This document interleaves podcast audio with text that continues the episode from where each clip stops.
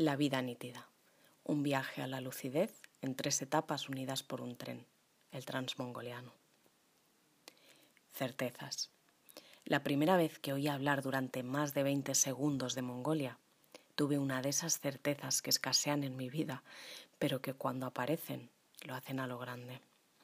Mientras Wouter, un amigo holandés de Ramón, explicaba cómo era la vida en la estepa, en mi mente apareció una frase, no sé si escrita en tipografía épica, en un cartel de neón o con la voz grave de una trovadora, pero sea como sea, apareció de forma muy clara. Algún día estaré allí. Cuatro años después, porque las certezas no siempre implican inmediatez, al menos en mi caso, estábamos subidos a un avión dispuestos a cumplir la profecía. Sin embargo, en lugar de comprar un vuelo directo a Mongolia, decidimos llegar hasta allí en tren desde Siberia. En Irkutsk pudimos subirnos al transmongoliano para llegar desde Rusia a Mongolia, recorrer el país y 15 días más tarde volver a subir al tren para llegar a Pekín 30 horas después. Así que aunque nuestro destino era Mongolia, volábamos de Barcelona a Irkutsk y regresaríamos desde Pekín.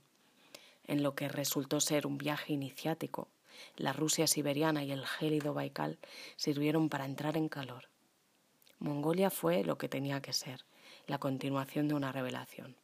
Y Pekín cumplió sobradamente su papel como el desenlace necesario para poder levantarse de la mesa y partir de vuelta de cada uno de estos lugares, dos de los países más grandes del planeta y el que fuera el mayor imperio del mundo con Genghis Khan a la cabeza, a los que un tren unía en un hilo interminable, nos llevamos una instantánea y un diario de viaje, quién sabe si detonante de nuevas certezas en mentes ajenas.